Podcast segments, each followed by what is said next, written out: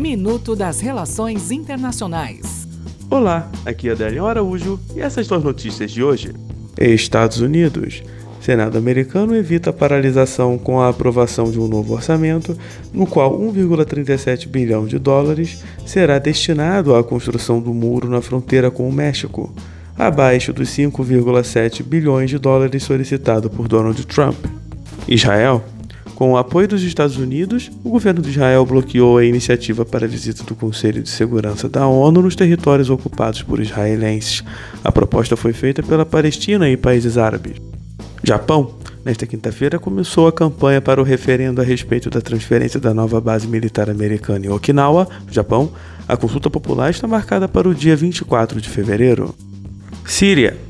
Os presidentes da Rússia, Vladimir Putin, da Turquia, Recep Erdogan, e do Irã, Hassan Rouhani, iniciaram nesta quinta-feira uma cúpula trilateral sobre a Síria, com o objetivo de reduzir os focos de tensão. Até o próximo minuto. Enquanto isso, aproveite mais conteúdo no portal seire.news.